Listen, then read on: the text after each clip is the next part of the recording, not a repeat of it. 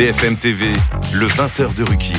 Laurent Ruquier, Julie Hamet. Bonsoir madame, bonsoir monsieur, bonsoir Julie. Bonsoir Laurent, bonsoir à tous. Nous sommes le mardi 28 novembre et comme l'a tweeté le président de la République, monsieur Emmanuel Macron, on retiendra qu'hier, Ethan, 12 ans, et reste 12 ans lui aussi, et Sahar, 16 ans, trois de nos jeunes compatriotes enlevés par le Hamas ont été libérés et récupérés par la Croix-Rouge. Deux jours supplémentaires de pause pourraient permettre de nouvelles libérations. Certaines sont en cours. Ulysse Gosset nous l'a dit chez Yves Calvi il y a quelques minutes. Hélas, pour l'instant, pas de libération chez les Français on a même appris aujourd'hui que certains otages auraient été remis à d'autres factions terroristes de Gaza. Pendant ce temps, cet après-midi, en France, à l'Assemblée nationale, après une minute de silence en hommage à Thomas, 16 ans, victime, on le sait, de cette effroyable attaque de Crépol, le garde des Sceaux, Éric Dupont-Moretti, est revenu manifestement très en forme de son procès et il n'a pas mâché ses mots, il a provoqué le tollé des députés du Rassemblement national qui ont préféré quitter l'hémicycle face aux de récupération. Je cite le ministre de la Justice, nos frères juifs ont peur, nos frères musulmans aussi. Vos propos sont incendiaires et ils amènent dans la rue les militants de l'ultra-droite qui sont bien plus proches de vous que de moi.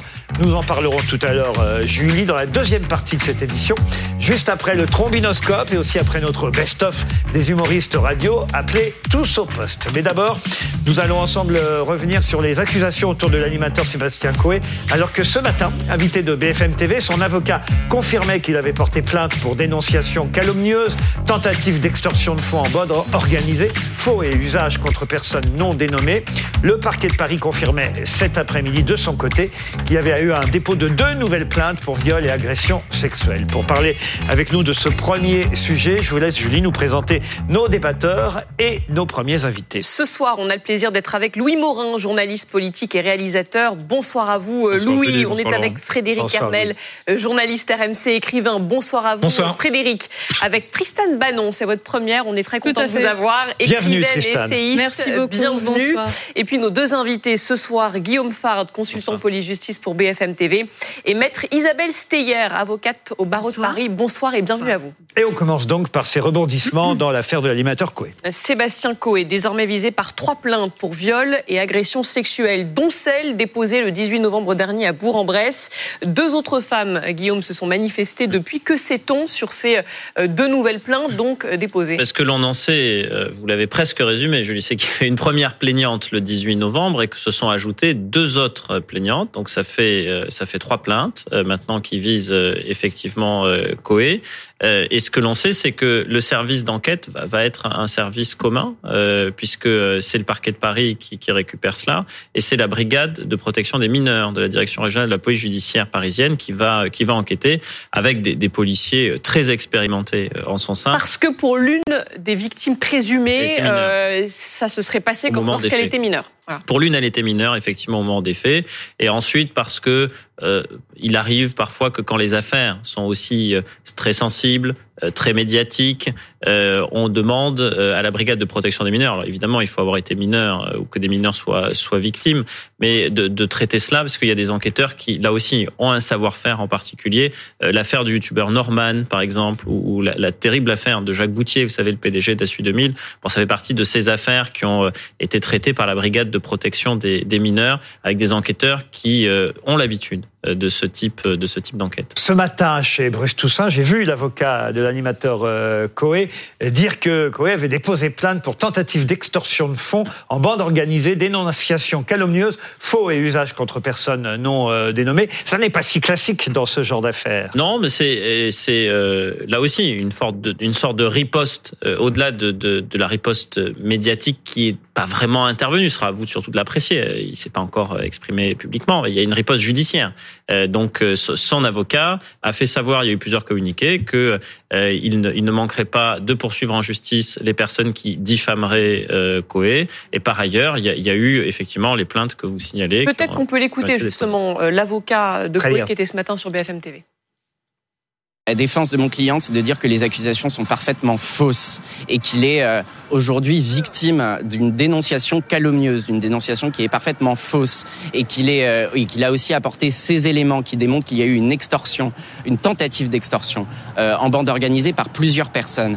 Et ça, ce sont des éléments qui sont aujourd'hui entre les mains de la justice. On a constaté qu'il y avait de multiples incohérences et de multiples contradictions qui, encore une fois, ne sont pas sur des points mineurs, sont sur les points essentiels que euh, la justice devra analyser et devra examiner. Le lieu des faits, la date des faits, l'âge qu'elle avait et même les faits eux-mêmes euh, qu'elle reproche, sur lesquels elle se contredit en disant qu'il y a eu une contrainte, finalement en disant qu'il n'y a pas eu de contrainte. Donc c'est pour ça qu'il y a eu une plainte en dénonciation calomnieuse, parce que ces faits, ils sont faux. On va évidemment euh, donner la parole à maître euh, Isabelle Steyer, avocate au barreau de Paris, qui est sur ce plateau. Mais avant, j'aimerais faire un petit tour de table avec mes camarades. Une réaction, Fred Hermel Oui, la réaction, euh, il est dans son droit, hein, Coé, hein, de, de, riposter judiciairement. Hein, il a le droit de, de, porter plainte. Alors, je ne présume pas, je ne connais pas l'affaire. enfin, je ne connais pas ce que, la réalité des choses. Hein, personne ne la connaît hein, pour l'instant, et la justice va décider. Mais il y a une chose qui, qui me gêne, c'est que Coé ne peut pas exercer son travail. C'est-à-dire que Coé est un animateur d'une radio privée, où il n'y a pas d'argent public.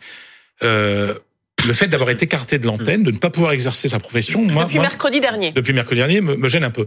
Si Coé avait été euh, boulanger ou mécanicien, ben euh, il, il, pourrait, il pourrait, il pourrait exercer son ça, travail. Vous ne le savez pas. Vous pouvez pas le présumer. C'est-à-dire que l'employeur aurait très bien pu dire dans une boulangerie que ça lui fait subir un préjudice commercial trop important oui. et que donc il écarte. Oui, mais alors on va dire dans ce cas-là, le boulanger qui est l'artisan. S'il avait été artisan boulanger, son propre patron, est-ce qu'il il pourrait exercer? Non, mais le problème, c'est que la médiatisation de, de Coé fait que automatiquement, il est écarté de son travail, il ne peut pas vivre de son travail. Donc ça, c'est quelque chose, voilà, qu'on qu doit quand même souligner. Et d'ailleurs, on constate oui, que finalement, il y a même deux poids deux mesures avec les personnalités politiques, où vous avez des ministres qui sont accusés, qui sont parfois mis en examen, et qui restent aujourd'hui au gouvernement. Et dans le même temps, vous avez des animateurs, pourtant dans le divertissement, qui eux sont condamnés d'office, c'est-à-dire qu'avant même d'être condamnés par la justice, ils ont déjà cette condamnation immédiate. Euh, alors pécuniaire dans certains cas, on ne le sait pas, mais en tout cas cette condamnation de mise à pied, euh, puisque en réalité, on évoque une mise en retrait. On sait que c'est une mise à pied déguisée. C'est l'employeur qui prend cette décision. L'animateur, lui, n'a aucun intérêt à se mettre euh, en retrait. Et simplement, étant donné qu'il subit cette décision, il préfère l'assumer et faire croire que c'est une décision partagée. C'est ainsi que ça se fait. Je voudrais simplement revenir sur ce que vous avez euh, évoqué tout à l'heure, Guillaume Fard. Vous avez évoqué finalement la riposte euh, médiatique. Et on voit bien finalement que Sébastien Coé a décidé de riposter sur le plan de la communication avec force dès le début de, de eh bien de, de sa riposte judiciaire. Parce que finalement, il a déposé plainte pour trois motifs tentative d'extorsion de fonds, vous l'avez dit en bande organisée, dénonciation calomnieuse, faux et usage de faux. Et l'avocat qui s'est exprimé ce matin, on l'a entendu. Et même précédemment, il avait déposé une plainte pour harcèlement, hein, si ma mémoire est bonne, Tout à fait. il y a quelques jours. Harcèlement sur les réseaux sociaux, effectivement, une plainte qui avait été déposée dès mi-novembre. Donc on voit bien qu'il y a effectivement la volonté de riposter sur le terrain euh, médiatique. Oui, mais parce qu'il y avait déjà eu une, accusation, il y avait déjà eu une accusation médiatique, évidemment, en dehors, à côté de l'accusation judiciaire. Plus, Donc, plus riposte judiciaire que médiatique en réalité. La riposte médiatique. Oui, mais il a, il a, il a fait un tweet et tout ça quand il, il fait un communiqué, il fait un communiqué voilà. immédiatement. Ouais. Tristan mais... Manon, c'est votre première chez nous euh, aujourd'hui. Vous tombez sur cette affaire, c'est comme ça. Euh, Qu'est-ce que vous en pensez? Mais je pense en fait qu'il faut voir les choses de façon un peu euh, plus grande que, que le cas de Monsieur Coé. Ça nous amène à deux réflexions, selon moi. Une qui est une réflexion vraiment qu'on doit tous euh, se faire et se poser. Que voulons-nous pour ces gens-là? Celui qui est dans sa boulangerie, celui qui est dans une entreprise, celui qui serait demain à BFM ou Monsieur Coé. Est-ce qu'on veut les écarter? Et à ce moment-là, il faut réfléchir comment ça se passe d'un point de vue financier, d'un point de vue du fonctionnement de l'entreprise. Comment le, chef de sa boulangerie il fait pour continuer à faire son pain si euh, le boulanger ne peut plus exercer? Et dans quelle mesure c'est pas aussi euh, une attaque à la présomption d'innocence? Parce qu'il faut aussi se poser cette question-là. Mais en même temps, s'il s'avère être coupable, l'avoir laissé travailler, ça peut être un problème. Donc c'est une réflexion qu'on doit avoir. J'ai pas la réponse, mais je pense que c'est une, une réflexion qu'on doit tous se poser. Et, et, et vous avez raison, vous pouvez continuer, je vous en prie. Non, et la seconde, c'est euh, d'un point de vue médiatique. Est-ce qu'on doit feuilletonner comme ça chaque jour des affaires dont on ne sait rien finalement Personne autour de cette table n'est enquêteur. On peut donner les clés pour que les gens comprennent, mais est-ce qu'on ne devrait pas faire tout ce travail-là Ce qu'on est en train de faire, ce débat, est-ce qu'il ne devrait pas avoir lieu une fois que le jugement sera rendu? Oui, mais c'est parce que la propre justice, parce que si le Figaro qui a sorti cette information, c'est parce qu'il y a des gens de l'autorité judiciaire qui ont filtré cette information. Ils l'ont pas inventé. il y a eu un compte Twitter, une enquête. Les avocats de Ou les, les avocats de l'intéressé. Voilà. Non mais, non, mais c'est-à-dire que. continue à jouer ce jeu C'est-à-dire les, les, gens qui officient dans la justice, aussi bien les juges, euh, qui vous voulez, les avocats, filtrent. Les journalistes n'inventent rien. Feuilleton parce qu'on leur donne les informations. Tristan Bannon a raison et on va donner la parole à Maître Meyer, mais c'est vrai qu'il faut faire très attention. Et nous, vous avez raison. J'ai pas dit qu'on inventait. Non, non, non, mais c'est parce que si on en parle, c'est parce qu'il y a des gens dans le cadre judiciaire qui donnent cette information. On a le droit, elle a, elle a raison, Tristan Manon et nous-mêmes à BFM TV, on a le droit de se poser cette question aussi, parce que c'est vrai, c'est compliqué de ne pas tomber dans une sorte de, procès médiatique euh, avant même qu'il ait lieu. C'est compliqué de ne pas tomber dans la calomnie, d'aller fouiller dans les chambres à coucher euh, de gens euh, célèbres pour Parfois, parfois de fausses raisons, parfois de vraies, de justes, et ça, la justice le hein, dira. je pose la mais question. Effectivement, pour l'instant, on n'en sait rien. C'est toute la difficulté de ce genre d'affaires. Maître Meyer. Oui, bien sûr. Euh, mais moi, ce qui, ce qui est intéressant, ce, qui, ce qui est intéressant, c'est qu'on a des, des jeunes femmes comme ça qui n'existent pas médiatiquement, et qui euh, vont décider de faire savoir qu'elles auraient été victimes, hein, j'emploie évidemment le conditionnel, euh, qui euh, sont en province, qui ne connaissent pas du tout les médias, et qui vont effectivement euh, s'emparer des médias, déposer plainte, et, et puis cette affaire va, va, rebondir. Et cette plainte-là, ben, elle, elle, est gérée par les médias. Dire qu'il y a dix ans, une femme de 25 ans qui va en province déposer plainte pour quelqu'un d'extrêmement connu, ben, personne ne l'entend encore moins dans les médias. Aujourd'hui, non seulement on l'entend, mais effectivement, on feuilletonne, on, on, on a la suite. C'est-à-dire que ben, quand on médiatise une affaire, le risque, ben, c'est qu'il y ait d'autres victimes éventuelles qui se manifestent. Mais donc c'est ça peut être un bon côté aussi. Ça peut être, ça peut être un bon côté. Donc il y a peut-être une euh, risque et le bon côté. un juste milieu à trouver. Donc, je, donc pas la réponse. On, on, est, on était dans, dans, un huis clos total il y a quelques années, il y a cinq ans avant MeToo, mm. si on très et maintenant on est dans un une hyper euh, exposition de ces dossiers-là qui deviennent euh, évidemment. Et vous pensez que c'est positif puisque ça libère la parole d'autres d'autres victimes qui peuvent se dire présumées, qui se disent, qui se disent, je ne suis pas seul, je peux parler parce que je me sens moins seul. Il y a les deux. Il y a une libération de la parole. Aussi la dénonciation d'un système. Il y a une libération. Comme on l'a vu pour d'autres personnes. Les deux sont vrais. En même temps, il y a une libération de la parole. Effectivement, qu'on ne peut que saluer parce que c'est quelque chose de sain, évidemment. Mais il y a aussi un danger, évidemment. C'est la calomnie, c'est complot médiatique et la surexposition d'une affaire qui peut-être n'a pas lieu d'être. Vous êtes d'accord avec ça, Tristan Mais, mais complètement. Et puis le feuilletonnage, le, quand on rentre là-dedans, s'il y a un élément nouveau demain, mm. on sera obligé d'en parler. Un, nouveau, un nouvel élément après-demain, on sera obligé d'en parler. On feuilletonne comme ça et ça devient quelque chose. C'est presque malsain quelque part. Mais mais il y a un juste milieu à trouver. Avant, c'était pas bien non plus. Mais si je peux me permettre le débat, ce n'est pas mm. à nous de l'avoir en tant que journaliste. Euh, nous, on ne fait que relayer des informations qui sont rendues publiques. Finalement, le débat ou donné en privé, c'est en secret. Et le débat, c'est celui-là. Le débat, c'est celui sur le secret de l'instruction. À partir du moment où le secret de l'instruction n'est pas respecté, il n'existe quasiment plus aujourd'hui. Il y a des euh, fuites. Il est normal que les journalistes s'emparent des informations qui sont transmises, qui sont rendues publiques, y compris aussi parfois sur les réseaux sociaux, et les rendent publiques, puisque c'est notre travail en tant que journaliste. On va pas pratiquer la censure parce que l'information. Oui, mais on peut sélectionner aussi. On n'est pas obligé de, on n'est pas obligé de garder toutes les informations de tout le feuilleton et d'en parler tous les jours. À partir du moment où ça sélectionner. À partir du moment où ça intéresse l'audience. Voilà. Donc, donc on est dans une course. Est public. On est dans une course. On est dans une course à l'audience. Et surtout à partir du moment où c'est qu'une personne très connue qui est mise en cause. Et le fait, pardon, là c'est vrai aussi, le fait peut-être que nous-mêmes on n'en aurait pas parlé ce soir, mm. si ce matin l'avocat euh, de Cohen lui-même n'était pas apparu dans, dans, les médias. C'est un jeu compliqué en fait. Un jeu tout le monde participe. les, les avocats ont des stratégies aussi de défense, de faire vivre médiatiquement un dossier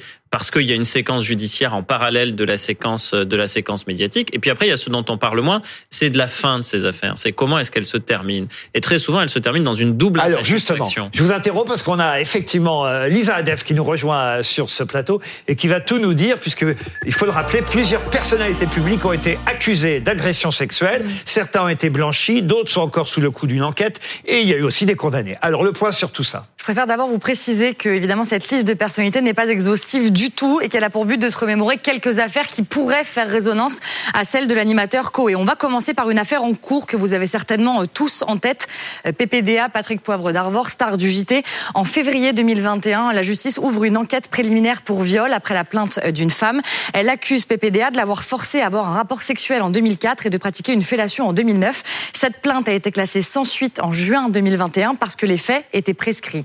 Après ces révélations, 22 autres femmes ont témoigné euh, contre Patrick Poivre d'Arbor. Entre en décembre 2021, une enquête pour viol et agression sexuelle a alors été euh, lancée. Après la prise de parole de très nombreuses femmes, 10 d'entre elles ont porté plainte. Les investigations sont toujours en cours et fait rare, la Cour d'appel a étendu le champ des investigations aux faits prescrits. Autre animateur télé, Lisa, qui a été accusé d'agression sexuelle, c'est Jean-Marc Morandini. Oui, deux jeunes comédiens l'accusent d'avoir été encouragés à s'exhiber euh, nus pour les castings d'une web série qu'il produisait, web série tournée en 2015. Et en décembre dernier, Jean-Marc Morandini a lui été condamné à un an de prison avec sursis, assorti d'une obligation de soins de deux ans et une inscription au fichier des auteurs d'infractions sexuelles ou violentes. D'autres ont été impliqués dans des affaires dont euh, les faits étaient prescrits. C'est le cas notamment de Nicolas Hulot. L'ancien ministre et ancien animateur télé a été visé par les plaintes de six femmes pour viol et agression sexuelle entre 1989 et 2001. L'une de ces femmes était mineure au moment euh, des faits. En 2021, après la diffusion d'un documentaire dans lequel ces plaignantes prenaient la parole pour raconter leurs agressions, une enquête pour viol et agression sexuelle a alors été euh, ouverte. L'affaire a été classée sans suite parce qu'il y a justement prescription des faits. Ça a été aussi le cas de Jean-Jacques Bourdin, hein, je crois, journaliste et présentateur télé. Oui, en janvier 2022, une journaliste porte plainte contre lui pour tentative d'agression euh, sexuelle pour des faits datant de 2013. Plus tard, une autre femme porte plainte pour agression sexuelle et exhibition sexuelle. L'enquête a été classée sans suite pour prescription des faits ici encore. Et pour certaines personnalités accusées, la justice manquait de preuves. L'acteur Harry Habitant, star du grand écran, par exemple, en 2021, une femme avec qui Harry Habitant, je cite, entretenait une relation depuis deux mois, porte plainte contre lui pour viol. Il est mis en examen et placé sous contrôle judiciaire. Finalement, il est placé à sa demande sous statut de témoin assisté. La justice a estimé qu'il n'y avait pas d'indice grave ou concordant en faveur d'actes de pénétration sexuelle imposés par la violence, contrainte, menace ou surprise. L'information judiciaire a donc été euh, clôturée. Et d'autres ont été mis en examen mais sont restés euh, libres. Gérard Depardieu, 13 femmes l'accusent d'actes et de propos sexuels inappropriés qui auraient été commis sur des plateaux de tournage entre 2004 et 2022. Gérard Depardieu dément. Jamais, au grand jamais, je n'ai abusé d'une femme. Il a été mis en examen en décembre 2020 pour viol et agression sexuelle, mais il est donc resté libre, sans contrôle judiciaire. Philippe Cobert, comédien, a été accusé d'agression sexuelle par une ancienne militante fémène pour un viol datant de 2010. Elle avait également accusé le comédien de violence, de harcèlement et de menaces de mort. Il a déposé plusieurs plaintes depuis pour diffamation et dénonciation calomnieuse. En 2019, la plainte est classée sans suite car, écoutez, aucun élément ne permet de corroborer les déclarations de la plaignante sur l'absence de consentement et les personnes qu'elle avait désignées comme victimes ont nié euh, toute agression. En plus, cette femme qui l'accusait a été condamnée à une amende de 500 euros avec sursis pour diffamation. Donc ça, c'est quand même très important parce qu'effectivement, c'est une affaire dont on se souvient et Philippe Cobert a été euh, blanchi, ce qui n'empêche pas, hélas, que son nom soit encore aujourd'hui dans cette longue liste. Je pense aussi à Harry Habitant, tout ce qu'on a pu lire. on ne voit plus Harry Habitant. Lire et entendre sur Harry Habitant. Un dernier cas outre-Atlantique avec Kevin Spacey. Kevin Spacey, d'abord euh, accusé d'agression sexuelle sur trois hommes entre 2005 et 2013 quand il était directeur d'un théâtre. Plus tard, un autre homme l'accuse cette fois-ci euh, de viol. D'autres histoires bien plus anciennes émergent alors. Des attouchements sexuels, un attentat à la pudeur et une agression sexuelle. Kevin Spacey admet être un gros dragueur, je cite à nouveau, et avoir tenté des approches maladroites. Mais il nie toute violence ou agression. Et finalement, cette année, l'acteur deux fois oscarisé a été blanchi. Et sauf qu'il faut se rappeler que lui, il avait même carrément été effacé d'une série et remplacé pour certaines scènes par un autre acteur. Et ben, ça revient à ma première intervention, c'est-à-dire qu'il y a euh, ce qu'on appelle en anglais euh, la cancel culture, voilà on fait disparaître ces, ces, gens qui après ont été blanchis. Le cas d'Harry Habitant, on ne voit plus Harry Habitant. Maintenant, on a l'impression que il est en tournée, il a repris son spectacle discrètement. Mais, discrètement, mais, pas de promotion, pas de promotion dans les médias, mm. par exemple pour pour pour sa tournée. Donc euh, c'est mm. compliqué pour lui maintenant aussi. Alors, alors il y a aussi effectivement le problème de la prescription. Et là, j'aimerais entendre l'avocat. Oui. Prescription qui, qui d'ailleurs est un problème dans les deux sens, parce qu'elle peut être aussi un problème pour la personne accusée, parce que quand il y a prescription, on ne peut pas non plus se défendre d'une accusation qui, au fond, euh, ne sera jamais jugé. Mais oui, mais on voit que là, les personnes qui ont, qui ont dénoncé ont toutes dénoncé des faits prescrits. des faits qui datent de 98, de 90, de 2010. Pas toujours, Harry Habitant, ça n'était pas Non, mais, mais, mais, pour, mais pour, pour, quasiment tous les autres, ce sont toujours des faits prescrits. Ce qui montre qu'il y a 15 ans, ce que je vous disais initialement, euh, on n'arrivait pas à dénoncer ces faits-là, on n'était pas entendu et on n'osait surtout pas dénoncer ces faits-là. Ce que vous voulez dire, c'est que maintenant, euh, les accusations arrivent plus vite. Exactement, elles arrivent plus vite. Il y a des enquêtes, il y a des expertises, il y a des, des juges d'instruction nommés, voire euh, la cour d'appel euh, euh, élargit les investigations. Donc il y a une patte qui est aussi donnée à l'institution judiciaire à travailler ces nouveaux faits pour lesquels elle n'était pas habituée à travailler. Il faut dire les choses telles qu'elles sont. Une éducation collective. C'est que oui, et, et c'est que ces dossiers qui sont très fins, qui demandent beaucoup d'investigation, beaucoup de psychologie, beaucoup de témoignages, beaucoup de, de questionnements sur sur les sur le système aussi, parce que c'est un système qui est dénoncé. Quand on va voir un producteur, quand on va voir quelqu'un et qu'on lui dit, bah, tu fais ça parce que c'est le prix à payer, c'est un système qui est dénoncé. Donc ce sont des conditions de travail, donc ce sont des ambiances. Donc on va au-delà de la dénonciation d'un simple fait. Et je crois que c'est ça aussi qu'il faut puis, entendre. Christine Banon, vous parlez de l'éducation. oui, je pense qu'il y a une plainte. il y a une éducation collective et je pense que MeToo a réussi euh, vraiment euh, à changer, à bouleverser la société. Si on est tous éduqués par, par, par rapport à ça, et c'est ce que je voulais dire. Par il faut aussi qu'on se remette en question tous sur ce qu'on veut désormais qu'on est éduqué, désormais qu'on sait qu'on peut mettre du temps à porter plainte, mais qu'il faut porter plainte le plus vite possible, sinon on a beaucoup de mal à réunir des preuves.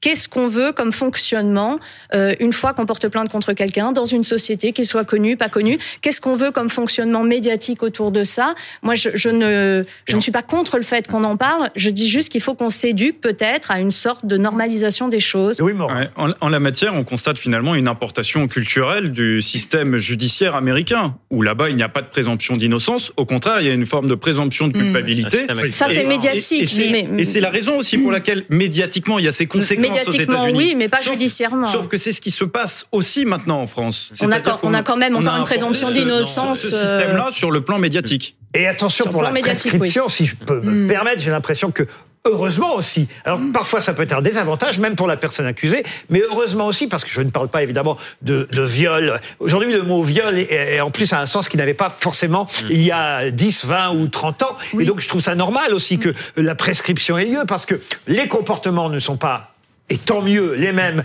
dans les années 2000-2020 qu'ils l'étaient dans les années 90 ou 80. Et on ne peut pas juger de la même façon aujourd'hui des faits qui ont eu lieu 20 ou 30 ans. Vous êtes d'accord avec ça, Tristan mais, mais complètement. Il y a une époque qui est différente. on ne peut pas comparer un fonctionnement de la société où on était beaucoup plus permissif. Trop, évidemment, beaucoup trop. Mais on ne peut pas reprocher à ces personnes, euh, avec les yeux post-MeToo, ce qu'ils ont fait. Je dis pas qu'il faut dire que c'est bien, je dis pas qu'il faut. C'est juste qu'on ne peut pas tout mélanger, confondre toutes les époques et confondre toutes les connaissances. Oui, mais, mais quand, quand vous saisissez la justice euh, en, tant que plaignante, vous lui demandez que émerge une vérité judiciaire. Et quand vous êtes mise en cause euh, en tant qu'auteur euh, présumé, vous demandez aussi que émerge une vérité judiciaire. Et quand la vérité judiciaire finit par émerger, ce qui n'est pas toujours la majorité des affaires, ça ne satisfait personne. Parce que dans le cas du viol, bah, il faut prouver la matérialité du rapport sexuel et après il faut prouver le vice du consentement. Et la, la difficulté, c'est que quand ces faits se passent dans l'intimité où il y a que les deux personnes eh euh, qui sont euh, parties à l'affaire, euh, qui, qui étaient présentes, c'est extrêmement difficile à prouver. Donc la vérité judiciaire, dans certains cas, ça va être effectivement le non-lieu ou l'absence de poursuite parce qu'on n'arrive pas à, à prouver la matérialité et du rapport le vice du consentement. Pour autant, le viol pourrait très bien avoir, avoir effectivement lieu. Donc la victime va, souvent se plaindre. Quant aux mises en cause, bah, lui, il va se retrouver avec un préjudice réputationnel qui, dans certains cas, est très élevé. Le fait de ne pas pouvoir euh, retravailler, vous citiez Philippe Cobert, combien de spectacles annulés, combien de projets théâtraux euh, auxquels on n'a pas pensé à lui ou on, l'a carrément, carrément écarté. Et comment vous vous rétablissez aussi de ça euh, en tant que personne mise en cause, mais blanchie, parce que c'est une vérité judiciaire, le fait d'avoir été blanchi. Donc dans les deux cas, vous avez de l'insatisfaction et c'est ça la difficulté, c'est que la justice est lente, elle est longue et, en, elle plus, elle, et en plus elle satisfait On, peut avoir pour parti pris de dénoncer d'ailleurs des faits prescrits, parce que dans l'affaire Kouchner, ce qui a été dénoncé, ce sont bien des faits qui étaient prescrits, alors même que la victime elle-même ne voulait pas déposer plainte. Et c'est donc la sœur jumelle qui décide d'en faire un livre, un livre à succès, et qui dénonce oui, l'affaire Kouchner qu'on devrait appeler, pardon, hein, l'affaire Olivier, Olivier Duhamel. Bernard Kouchner, oui, mais, pour une fois qu'une affaire porte, excusez-moi, mais pour une fois qu'une affaire porte le nom d'une victime, généralement elle porte toujours le nom Oui, c'est vrai, mais quand on dit l'affaire Kouchner, pardon, on pense tout de suite à Bernard Kouchner. Ce serait mieux de donner le nom de l'agresseur plutôt que celui de la victime. En, tous les cas, c'est, il se trouve que, que cette affaire-là a été portée. L'affaire Olivier Duhamel. L'affaire Olivier Duhamel a été portée par quelqu'un qui voulait parler, qui avait été témoin derrière la porte, enfant, et, et, et pour laquelle la victime ne voulait pas déposer plainte mmh. et a quand même dénoncé un dysfonctionnement des faits d'inceste et un, un, dysfonctionnement qui a fait ouvrir les yeux à beaucoup de personnes, une parole, qui a libéré une parole dans l'intelligentsia euh, hein, parisienne et dans des milieux dans lesquels on me disait toujours ah mais ça ne peut pas exister, ça n'arrivera jamais. Euh, ils sont intelligents, ils peuvent se faire soigner, ils peuvent s'éduquer. C'est dans tous les milieux. Ils ont des femmes, ils ont. Des... C'est dans, tous les milieux. Et ça, faut dire aussi. C'est dans tous les milieux. Mais après, ça veut dire aussi qu'il faut respecter. Ça veut dire aussi qu'il faut respecter l'autorité de la chose jugée, c'est-à-dire quand c'est jugé, mm. ou en tout cas la vérité judiciaire quand il n'y a pas de procès, parce que souvent euh, c'est classé et c'est ensuite où il y a non-lieu. Mm-hmm. Il faut respecter la justice, parce que vous avez des cas aussi où des mises en cause bah, ne sont pas poursuivies ou ne sont pas condamnés, et où certains disent oui, mais de toute façon, ils sont quand même coupables. Et ça soit et très allègrement sur euh, les décisions de justice.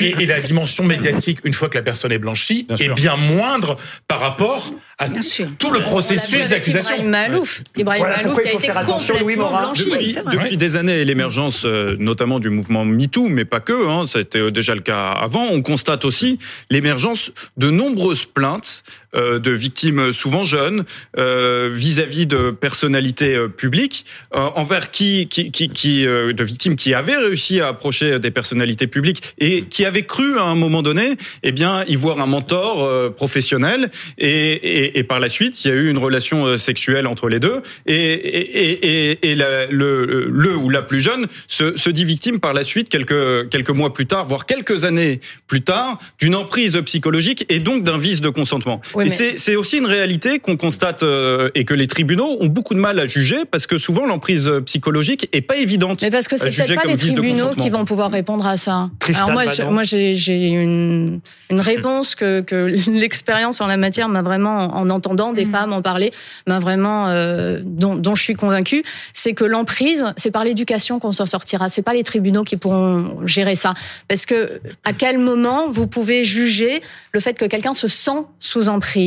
C'est euh, moi, si en sortant d'ici, bon, ça ne peut pas arriver pour des questions d'orientation sexuelle, mais si Monsieur Ruquier, euh, Allez, me, voilà, si Monsieur Ruquier m'amène dans un coin sombre et que je me sens obligée parce que quelque part c'est en tout cas mon patron de l'instant et puis que c'est Laurent Ruquier, à quel moment le juge va pouvoir apprécier si j'ai été consentante ou si je ne l'ai pas été, si Monsieur Ruquier m'a forcé à quoi que ce soit.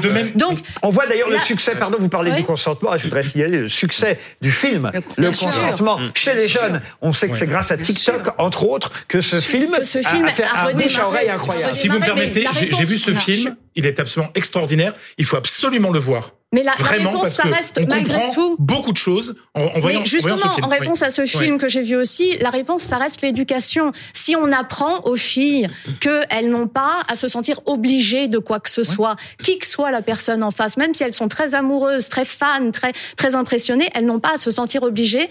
C'est comme ça qu'on va débloquer le truc, hmm. parce que la justice pourra jamais régler ces affaires-là. Enfin, je, je oui, mais alors comment on fait? Parce que là, c'est un sujet, le, parce qu'on voit, on voit très bien dans, dans le film Le consentement, le, comment on règle la question de la fascination en fait? Bah, de l'emprise, de l'emprise. Oui, mais est-ce que voilà, mais est-ce que l'éducation Mais, c'est l'éducation aussi des, des, personnes. Mais de, tous, de, non, mais des personnes qui peuvent provoquer cette, euh, cette admiration. Il y a aussi une part d'éthique de la part de dire attends non écoute euh, j'ai 50 ans t'as 15 ans. mais il y a une non enfin voilà et, puis, euh, ne pas laisser croire et de c'est des deux côtés oui évidemment. Parce que c'est c'est quand même le cas dans l'affaire Coé hein, c'est des victimes jeunes qui étaient fascinées par la star.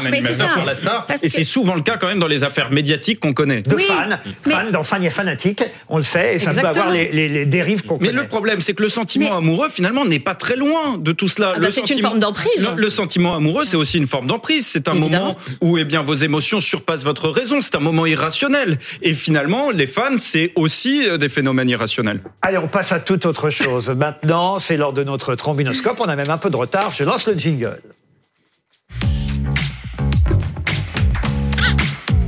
Et on commence, euh, chère Julie, par Olivier Dussopt. Le ministre du Travail devant la justice pour favoritisme depuis hier et jusqu'à jeudi.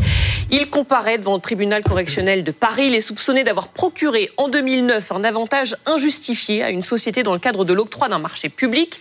Lorsqu'il était maire d'Annonay, s'il était condamné, il devrait démissionner. Ça fait donc deux ministres euh, devant la justice. Délibéré de la Cour de justice de la République demain pour Éric Dupont-Moretti.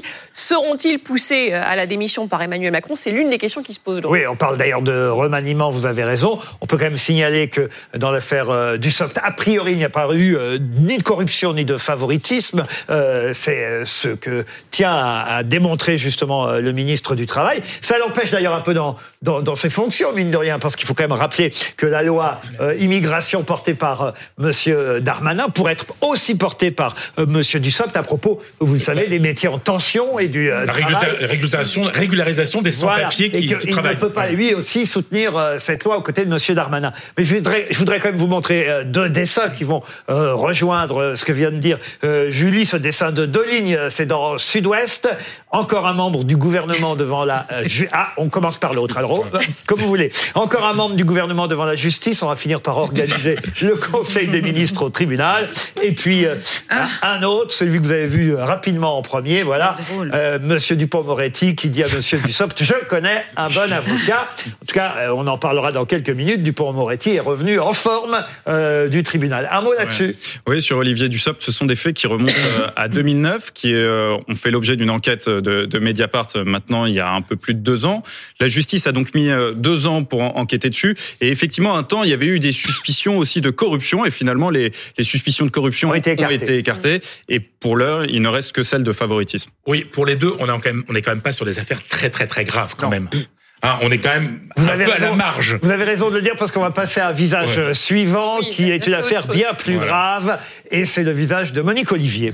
Le ah, premier jour du procès de Monique Olivier, ex-épouse de Michel Fourniret, elle est jugée par la cour d'assises de Nanterre pour sa participation, sa complicité dans les meurtres de Marie-Angèle Domès, Johanna Parich et Estelle Mouzin. Elle regrette mm. tout ce qui s'est passé, c'est ce qu'elle a dit, euh, Monique Olivier. On sait que Fourniret, euh, lui, euh, est mort déjà depuis 2021.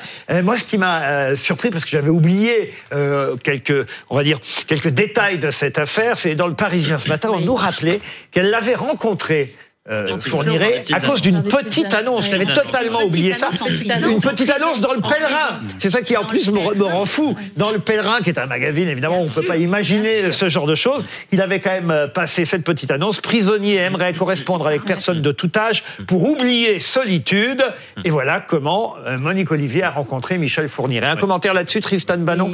Vous bah, êtes passionné par ce genre d'affaires? Non, je suis pas. Je suis pas passionné. En revanche, je trouve bien qu'on parle un peu des complices. Mhm. C'est vrai que souvent, on parle uniquement des criminels dans toutes les affaires et ça se fait rarement sans complicité. Et donc, je trouve ça important de le dire. Nous, à, Franc-Tireur, pour lequel je travaille, on parle aujourd'hui des complices qui ont permis l'assassinat, qui, ont malheureusement permis l'assassinat de Samuel Paty, les jeunes qui l'ont dénoncé. Guillaume Fard, là, tout le, tout le, le, but aussi, c'est de déterminer son rôle. Ben, euh, A-t-elle été actrice Était-elle soumise à son mari? C'est le grand sujet. Mais... Parce qu'elle a attiré les jeunes femmes. alors, non seulement. Elle a été condamnée comme co-auteur. là, elle J'étais partie civile dans le dossier à Charleville-Mézières. Allez-y alors. effectivement, on avait une femme qui avait un rôle très nouveau dans la, dans la criminologie française, qui était euh, d'aller rabattre hein, finalement des enfants, alors qu'elle était euh, bah, sur le siège conducteur, et, euh, et il y avait derrière le siège bébé. Et les enfants, les petits de 8 ans, 10 ans, ne, effectivement, n'ont pas peur d'une famille et monter parce qu'elles cherchaient leur chemin. Et à partir de là, eh bien, elle a reconnu qu'elle, qu'à la faveur de, de ces crimes-là, elle, elle, vérifiait la virginité des enfants. Et qu'elle les lavait. Et, elle les lavait. Et, donc, euh, c'est, quelque chose qui, qui, est très nouveau en droit français d'avoir une femme euh, violeuse en série, parce qu'il faut dire les choses telles qu'elles sont, en complicité avec son mari, dans ce huis clos qui est le leur avec le bébé dans un château, et, de voir effectivement une femme commettre à répétition ces faits-là, en étant elle-même euh, finalement très partie prenante. Et, ça nous a choqué. D'ailleurs, les experts, euh, qui étaient les meilleurs experts français, on est bien d'accord, mais ne savaient pas. Ils se posaient la question, mais, mais, cette femme à cette place-là, ça, ça dépasse l'entendement que l'on a euh, d'une femme criminelle. Et on en a très peu d'ailleurs. Sachant qu'il n'y a, pas que les viols, parce que certains scénaristes de films auraient voulu écrire tout le récit. Je pense qu'ils n'y mm. seraient pas parvenus parce qu'il y a l'histoire mm. des lingots d'or du gang des, des postiches. Oui. Ah oui, c'est vrai. Et, oui. et qu'elle est, elle est aussi complice euh, de, de, de meurtre mm. parce que euh, Michel Fourniret est quand même allé, est quand même allé tuer la compagne d'un ex-codétenu qui lui avait indiqué où se trouvaient les lingots d'or planqués par le gang des, des postiches dans un cimetière. Et qui explique qu'il soit euh, propriétaire d'un château.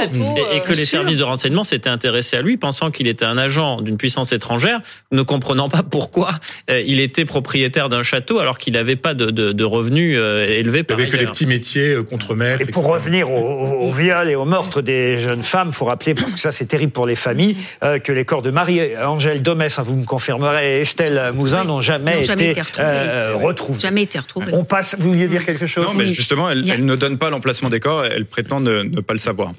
On passe à quelqu'un que vous connaissez peut-être moins, qui s'appelle Wilson Fash. Journaliste indépendant de 31 ans, Wilson Fash qui a donc été choisi par le jury du 85e prix Albert Londres, la récompense la plus prestigieuse du journalisme francophone, pour ses reportages sur l'Afghanistan, sur la gare routière de Tel Aviv et sur la guerre en Ukraine. Ça nous permet évidemment d'avoir une pensée pour tous ces reporters. Nous, on est journalistes en studio. Enfin, moi, je suis même pas journaliste, mais euh, euh c'est vrai que voilà un, un, métier à risque, un métier important qui mérite d'être récompensé. En plus, c'est la première fois qu'un Belge reçoit ce prix euh, Albert Londres, donc on salue euh, nos amis belges. Et en plus, euh, Wilson Fash avait déjà reçu, très bon journaliste, le prix Bayeux des jeunes correspondants de guerre en 2019. C'est sa deuxième récompense. Un mot là-dessus? Oui, moi j'aime beaucoup son, son travail. Il a une écriture descriptive, rare, fine, une écriture distinguée, poétique, pour des faits qui ne le sont absolument pas.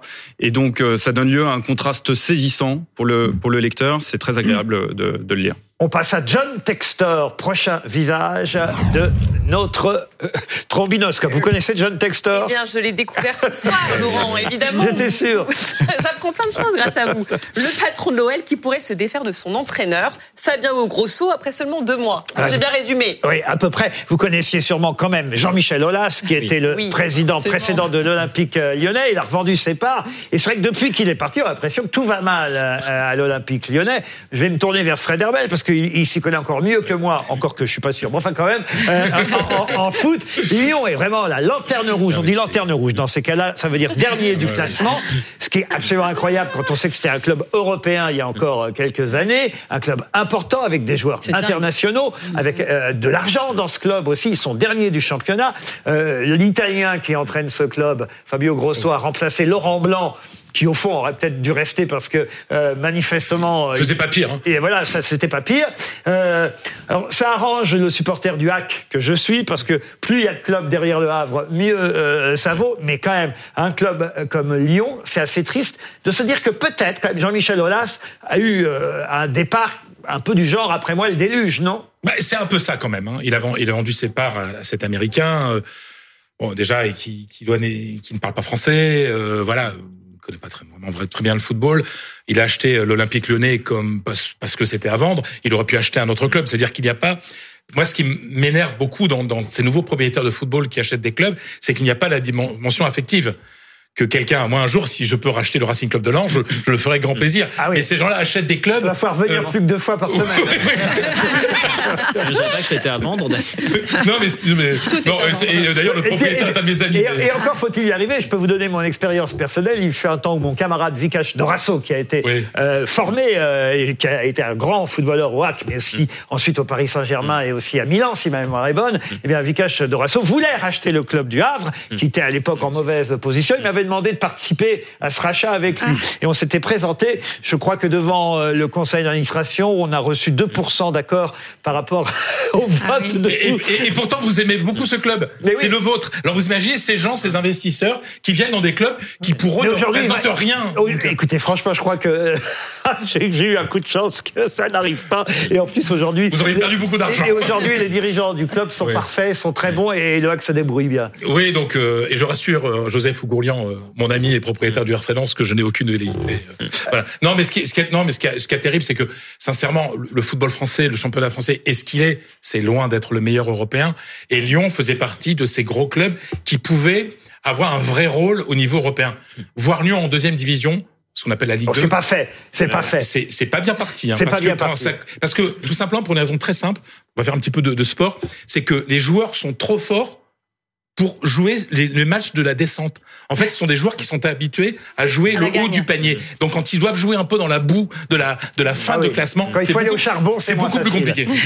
Tristan Manon, vous, vous êtes capable de commenter le football que je sache pour les émissions à venir. alors, j'ai été capable il y a longtemps, puisque je l'ai même euh, commenté sur RTL. C'est pas dans vrai. On refait le match. Ça alors, on refait le match. Avec Eugène Sacomano, tout à fait. Ce cher Eugène Sacomano. Mais euh, je suis plus du tout à jour. Bon, désormais. À l'époque où je le commentais, l'OL était bah, Plutôt en haut Je saurais que je pourrais me tourner vers vous la prochaine fois quand on reparlera football. Mais c'est l'heure de tous au poste maintenant dans notre édition sur BFM TV. Vous connaissez le principe. On fait un petit zapping de ce que les humoristes disent sur l'actualité parce que BFM TV, c'est avant tout l'actualité. Certains otages retrouvent la liberté sans qu'on sache vraiment bien où ils étaient détenus. Oui, et c'est là que tu vois que c'est un mouvement 98% masculin, le ramasse. Ils savent même pas où ils ont rangé leurs otages. Où j'ai foutu ça, RS Marmoud, c'est pas toi qui as euh, bougé de place mes otages? J'ai revu à la télé Dominique de Villepin, le château brillant low cost, dont la passion est de s'écouter parler. Il faut savoir qu'après chaque interview qu'il donne, il reste assis 17 minutes, le temps que son érection retombe. J'ai regardé chez Quotidien. Chez Quotidien, il a dénoncé la domination financière sur les médias, le monde de l'art, la musique. C'est pas beau l'argent, tout ça, enfin c'est le zadiste brushing quoi. Puis hier sur LCI, euh, Darius Rochebain lui demande « Avez-vous reçu de l'argent du Qatar ?» Donc là, je me suis dit bah non, du coup. Hein. Euh, Villepin, c'est un poète. Il regarde l'horizon en déclamant du musset, il est pur, quoi. Et là, il répond oui. Ah, la déception. Mais, dit-il, j'ai remis la somme à un organisme caritatif. Ah. Alors, on sait pas lequel. Hein, sans doute la VFKD, euh, Villepin Foundation for the Kiff of Dominique. Expédition punitive à Romans-sur-Isère. En tant que quiche-Lorraine, Nadine Morano tient à faire savoir qu'elle ne soutient pas Gros Lardon. Je regardais BFM, c'est très bon BFM TV, et j'ai découvert l'avocat des ultra-droites. Il s'appelle Maître Peter Asseguele. Oui. Il est jeune, il parle très bien. Mhm. Alors vous tapez son nom, euh, il apparaît, il a une petite boucle d'oreille. Il a un physique de chanteur de R&B. On dirait le chanteur des, le leader des Poetic Lovers. Je me suis dit, ah, c'est pour ça qu'on le voyait plus. Parce que maintenant, il est avocat. Avocat, bien sûr. Dans la Drôme. De Et donc, euh, accessoirement, il est noir. Oui. Donc, les racistes, ils font toujours le coup. Pour faire croire qu'ils sont pas racistes, ils prennent un avocat noir à la dernière minute. Absolument. déjà, ça leur fait mal, un gars noir qui a réussi, tu sais. Euh, bon, résultat, ils ont été incarcérés. Bon, ça va pas les rendre moins racistes du coup. Euh, peut-être, peut-être qu'ils espéraient que par réflexe le juge condamne l'avocat, tu vois, qu'ils allaient en tôle. Ah oui, non mais moi je suis l'avocat.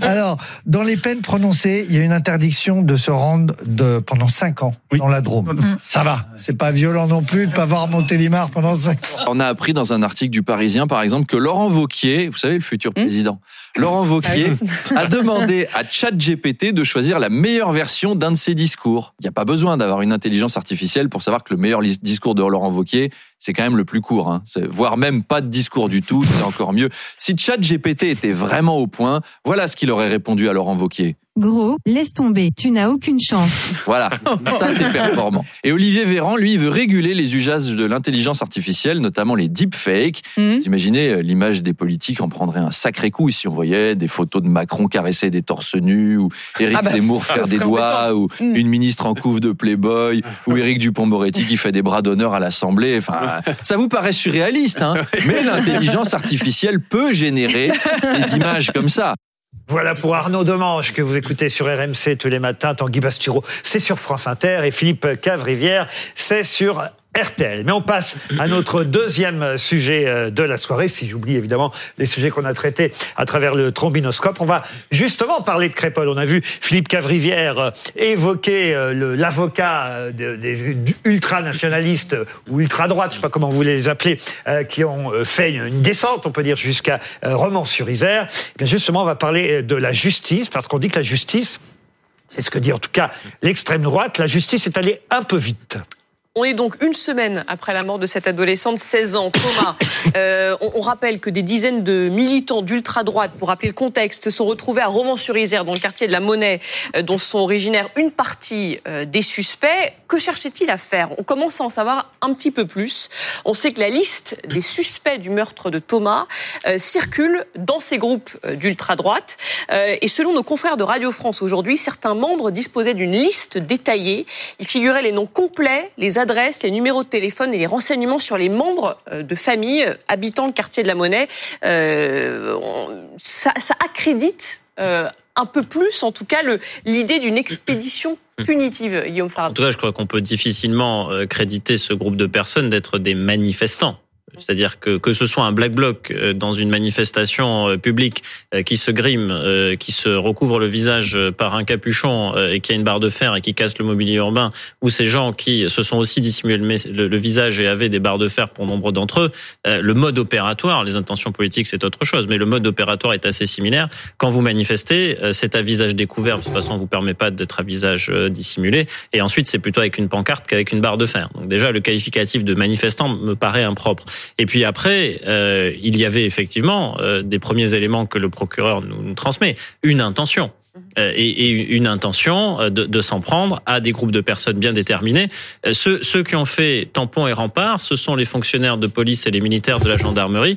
Et celui qui est condamné à la peine la plus élevée, c'est-à-dire 10 mois de prison et, avec un mandat de dépôt qui est, qui est décidé à la barre, lui, il a été notamment condamné pour violence sur personne dépositaire d'autorité publique avec des circonstances aggravantes, avec armes et en réunion.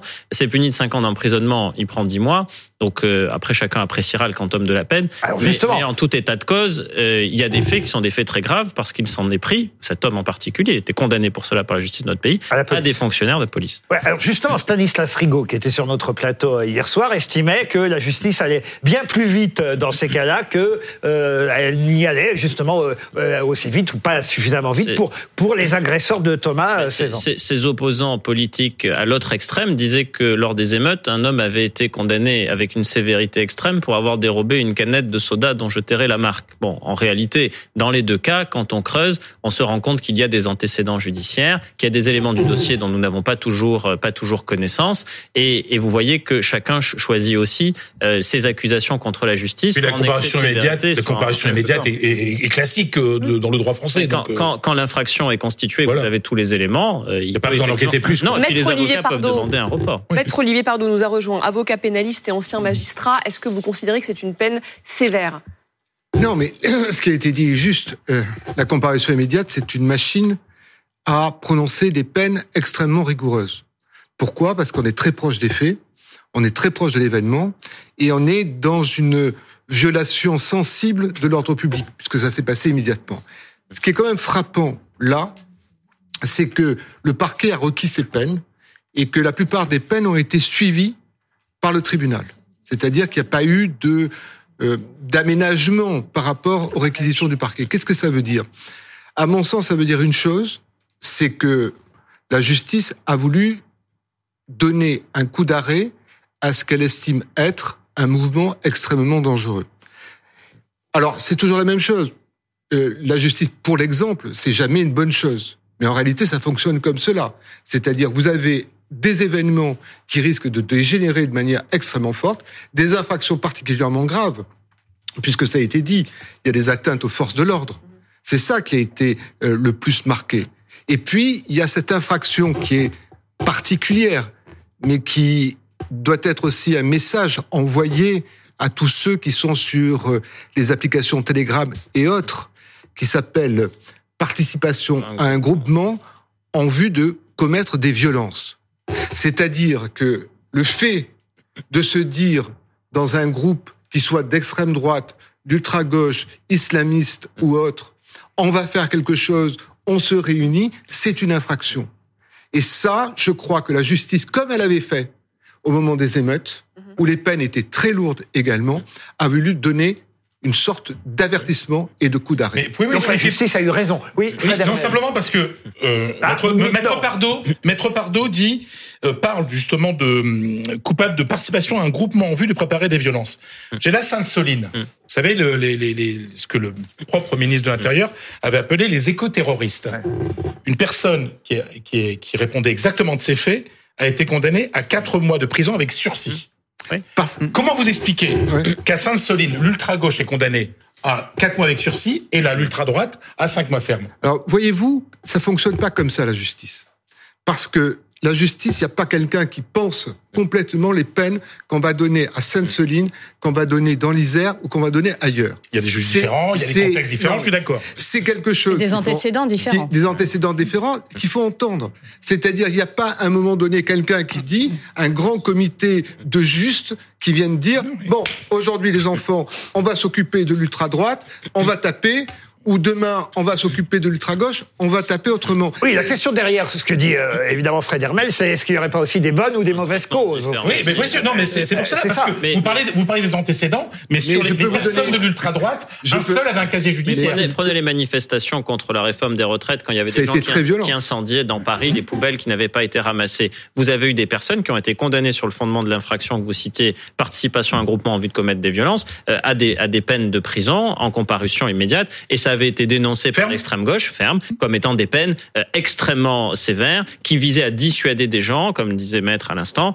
de participer à des manifestations contre Ce qui est- ce qui est- Ce qui est le, le plus, moi, ce qui me heurte toujours, c'est qu'on est dans un système qui veut une individualisation de la peine. C'est-à-dire l'idée qu'on va prendre en considération ce qu'est la personne. Heureusement. En comparution immédiate, démocratie, pardon hein. de vous le dire, oubliez.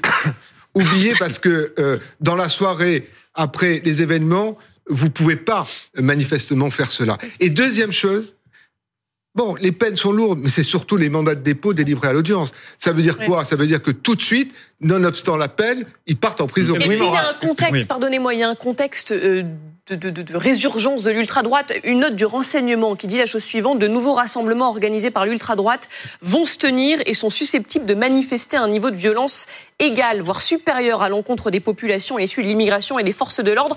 Alors ça, c'est la note de Darmanin, Gérald Darmanin euh, au préfet, euh, qui demande donc une veille euh, étroite des réseaux sociaux, la mise en place de sécurisation adaptée, dissuasive et concertée, tout un tas de, mesures dans un contexte on se souvient de ce qui s'est passé en Irlande, notamment une attaque au couteau euh, devant une école et des émeutes euh, lancées par l'extrême droite. C'est vraiment ce que Gérald Darmanin souhaitait éviter, c'est ce qu'il a dit. Euh, Aujourd'hui, on l'écoute. La France a évité un, signa- un scénario à l'irlandaise. La France, euh, parce qu'elle a été ferme, a évité un scénario de petite euh, guerre civile. Et je pense qu'il Ils faut étaient connus des services de police. pour une partie d'entre eux, euh, parler des militants euh, Ouais. d'extrême droite, pour une partie d'entre eux, et je ne laisserai euh, aucune milice. euh, qu'elle soit d'extrême droite ou de n'importe quel euh, courant radical, faire la loi à la place des procureurs de la République et des policiers et des gendarmes. Gérald Darmanin, oui, vous voulez. euh, Ouais, non, la réalité n'est pas, à mon sens, pas tant dans la disparité euh, de la réponse judiciaire qu'en réalité dans la faiblesse de l'organisation des groupuscules d'ultra-droite par rapport aux groupuscules d'ultra-gauche qui ont ça en réalité dans leur culture depuis euh, des années, qui sont organisés, qui sont même formés à des techniques de guérilla urbaine pour aller affronter les forces de l'ordre depuis extrêmement longtemps, qui réussissent à fuir, à se dissimuler le visage et qui, lorsqu'ils sont attrapés, eh bien, ont reçu aussi des formations juridiques pour éviter de dire n'importe quoi face aux, aux forces de l'ordre, des éléments qui pourraient par la suite leur être reprochés et qui ont également les contacts d'avocats, militants eux également, qui viennent les, les défendre et qui très souvent réussissent à leur éviter la comparution immédiate. Fred Hermel et après Voilà. Non, mais et surtout, euh, pourquoi ça a pu être évité? C'est parce qu'il y a beaucoup moins de militants, enfin, de terroristes. euh, euh, d'ultra-droite en France que d'ultra-gauche. Vous prenez les chiffres des fichiers, fichiers S. Ça, c'est les chiffres de la tribune d'il y a 15 jours. Vous avez euh, 1300, 1300 fichiers S de l'ultra-droite pour 3000 de la mouvance d'ultra-gauche. Et puis les islamistes, c'est 5300. Et en fait, on sait très bien qu'en 17 France, 000. les- la, la, la, la, l'extrême- la- Non, l'extrême fichier droite- S, c'est 7500. Ouais, les, les fichiers, S. Ouais. C'est-à-dire que le- les, les militants d'ultra-droite considérés comme dangereux sont peu nombreux et extrêmement bien contrôlés. C'est pour ça que ça, ça va changer. mais, c'est pour ça que ça je vous dis une chose, reprenez les chiffres dans trois mois et vous verrez qu'il y aura une augmentation très nette de cela. Qu'on n'a pas entendu. Parce Tristan que, Bannon. Parce que ça va être. Tristan. Ouais, moi, j'ai beaucoup de mal à faire comme mon, mon camarade euh, Frédéric, à, à décider de savoir qui sont les plus répréhensibles, les plus nombreux, les plus les mouvements des ultra. chiffres officiels. Hein. Les, oui, mais c'est pas ça. C'est que en général, les mouvements ultra, je trouve ça condamnable qu'ils soient plus ou moins nombreux. Bon, mais ce qui est frappant, je trouve, dans cette histoire de, de ce meurtre atroce à Crépole, c'est qu'on est en train de s'apercevoir à quel point maintenant il y a une sorte de privatisation des morts, il y a une récupération des morts, chacun ses morts. Donc on a Adama Traoré ou euh, Naël qui servent les uns, on a euh, Lola ou la Crépole qui servent les autres, et il y a une sorte de récupération par des ultras très violents et qui veulent absolument euh, si je peux me faire la, euh, mener à la guerre civile. Tristan, Ils aimeraient bien. Tristan, Tristan euh, pardon, si je peux me permettre, sur ce, sur ce sujet, il y a quand même une petite différence. C'est que là, il y a des propos qui ont été rapportés par neuf témoins qui font état de racisme anti-blanc au moment où il y a eu Attendons les, l'attaque. attendons les résultats de l'enquête. On se souvient qu'Adama. Traoré, il y il avait neuf toutes témoins, les preuves du monde témoins pour qui, dire qui que la, des, des propos de ce type. Il y, a- il avait euh, pendant sept ans, on nous a expliqué que c'était un crime raciste de la part de la police pour finalement s'apercevoir sept ans plus tard que ça n'était pas le cas. La maire de Romans-sur-Isère était l'invitée de Apolline de Malherbe euh, ce matin sur RMC et BFM TV. Elle, elle dit les habitants veulent que le caractère raciste de cette attaque à Crépole soit pris en compte. C'est ce qu'elle demande. On l'écoute.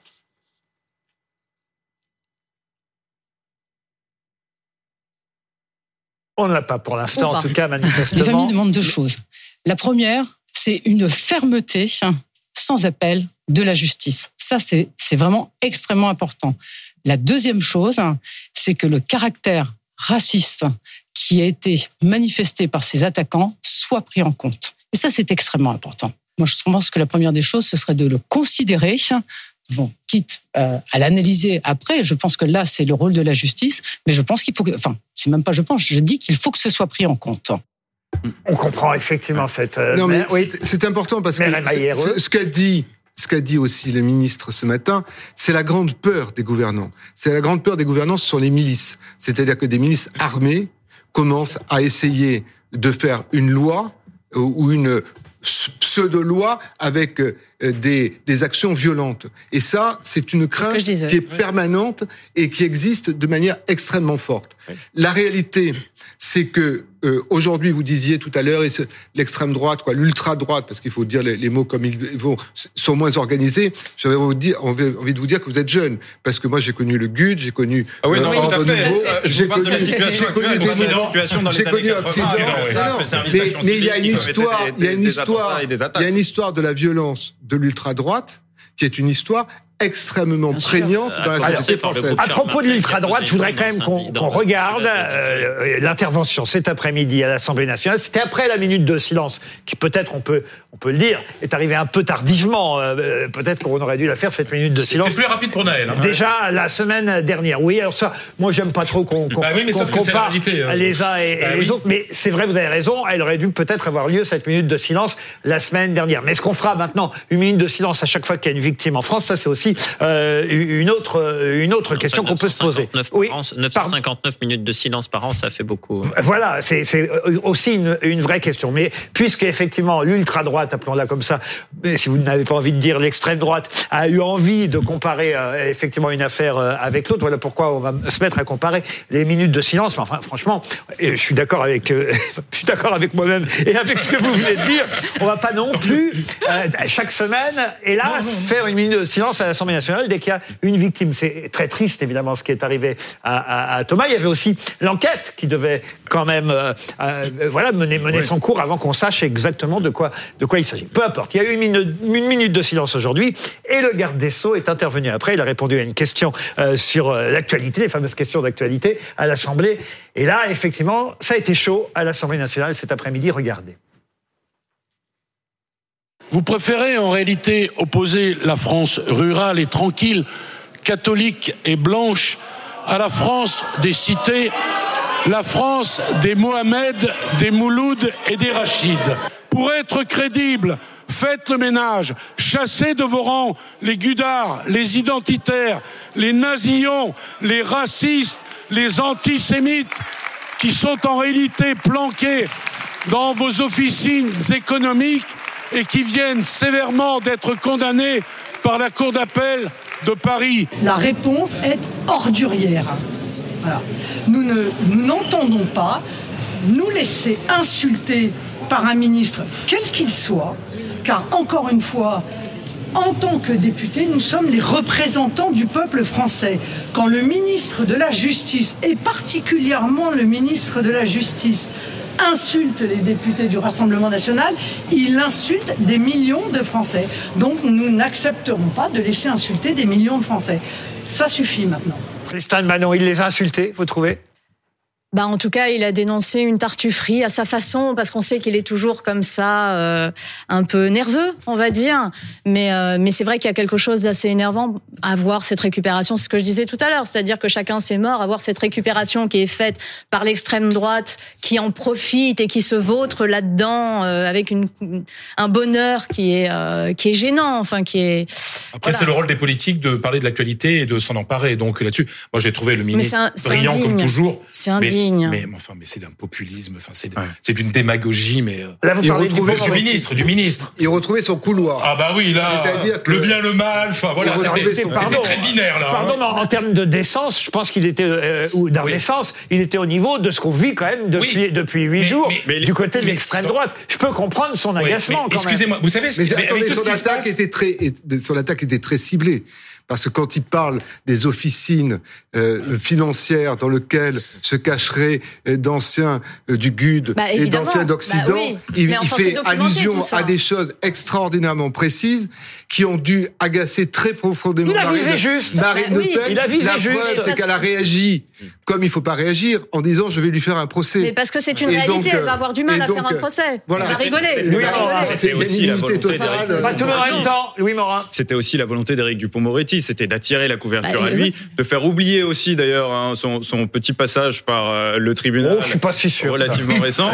Ou de rappeler qui était le Rassemblement national et qui sont les personnes Et- derrière le Rassemblement national, derrière la jolie vitrine qui caresse des chats. Et il faut, ils essayent et de il se faut se souvenir aussi que c'est pas la première fois qu'Éric Dupont-Moretti, à l'Assemblée nationale, s'en prend de manière extrêmement frontale euh, au Rassemblement national. Euh, Hier, je parlais de la récupération. On n'a pas pu montrer le tweet d'Éric Zemmour. Je voudrais le montrer ce soir parce que quand même, oui, je peux comprendre que ça énerve aussi euh, du côté euh, du garde des sceaux. Quand on voit par exemple Zemmour, alors il n'est plus, euh, enfin il n'est pas Rassemblement National. hein, lui c'est Reconquête, mais enfin quand même, voilà. Regardez, ce, ce genre de choses quand même. Euh, 150 millions avec vos impôts, c'est l'argent investi dans le quartier du tueur de Thomas depuis 2014. Voilà, adhérer à Reconquête. Écoutez, franchement, si ça, c'est pas de la récup d'un fait divers pour une campagne électorale, et en l'occurrence, la prochaine, c'est les européennes, on peut, on a le droit quand même d'essayer de combattre ce genre de Oui, récupération. on a le droit, mais laissez-moi. Mais je suis désolé, je veux pas défendre Zemmour, c'est vraiment pas mon Mais truc. vous allez le faire quand même. Non, mais c'est exactement ce qu'a dit la mère de la, la mère qu'on vient d'écouter a dit la même chose il y a quelques jours. Mais est-ce que c'est bien? Non, mais non, mais, non, mais elle dit quand même. Non, non, mais excuse-moi. Attends, attends, Laisse-moi terminer ma phrase. Laisse-moi. Simplement, la mère a dit, il ne faut pas dire qu'il n'y a pas d'argent qui est mis dans cette dans cette cité. Il ne faut pas de trouver toujours des excuses socio-économiques à- aux gens, Non, mais à qu'elle, ce genre qu'elle, de, elle dit de ça, elle est dans son rôle? Très bien. Mais d'en faire une affiche pour dire rejoignez-nous à. Reconquête, c'est autre chose. Pardonnez-moi, mais c'est le fonctionnement normal d'une démocratie. Lorsqu'un parti politique voit des faits divers qui lui donnent raison, il est plutôt logique et légitime, eh bien qu'il en Pardon, fasse un non, petit- non, J'ai jamais vu de- pardon, Louis j'ai- Morin, j'ai je vous jamais arrête vu tout de suite. tract sur le Je- dos je- d'un mort. Je veux bien Et entendre tout, mais c'est pas vrai.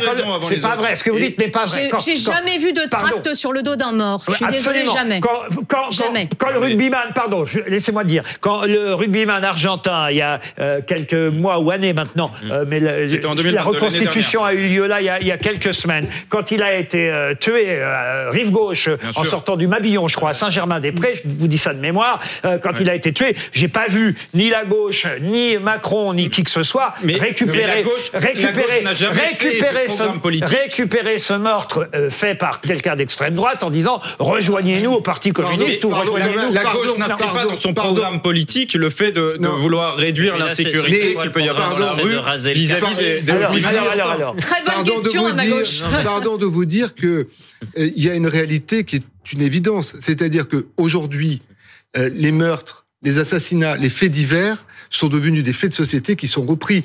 Et pardon de le dire, je vais prendre un très mauvais exemple, mais aux États-Unis, quand il y a eu euh, le meurtre de Floyd, euh, par un policier, Effectivement, c'est toute l'Amérique exemple. qui s'est mis.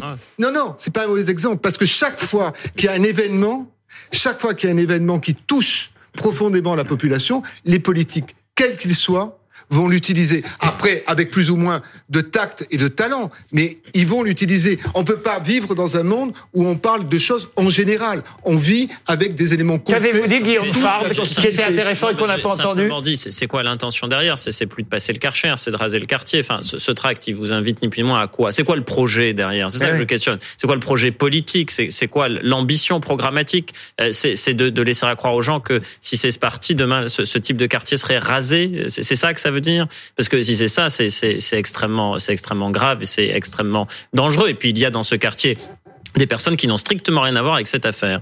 Euh, Et puis on leur doit aussi le respect. Euh, elles n'ont pas à être amalgamées ni accusées de quoi que ce soit. Elles n'ont strictement rien fait. À commencer même par l'auteur présumé de, ce coup de couteau mortel qui ne résidait même pas dans ce quartier. Le procureur nous l'a rappelé. Ce sera le mot de la fin signé. Pardon, Oui, ce sera le mot de la fin oui. signé euh, Guillaume Fard. Je vais vous laisser euh, avec euh, Julie Hamet qui va d'ailleurs dans un instant vous présenter un, un nouveau ligne rouge.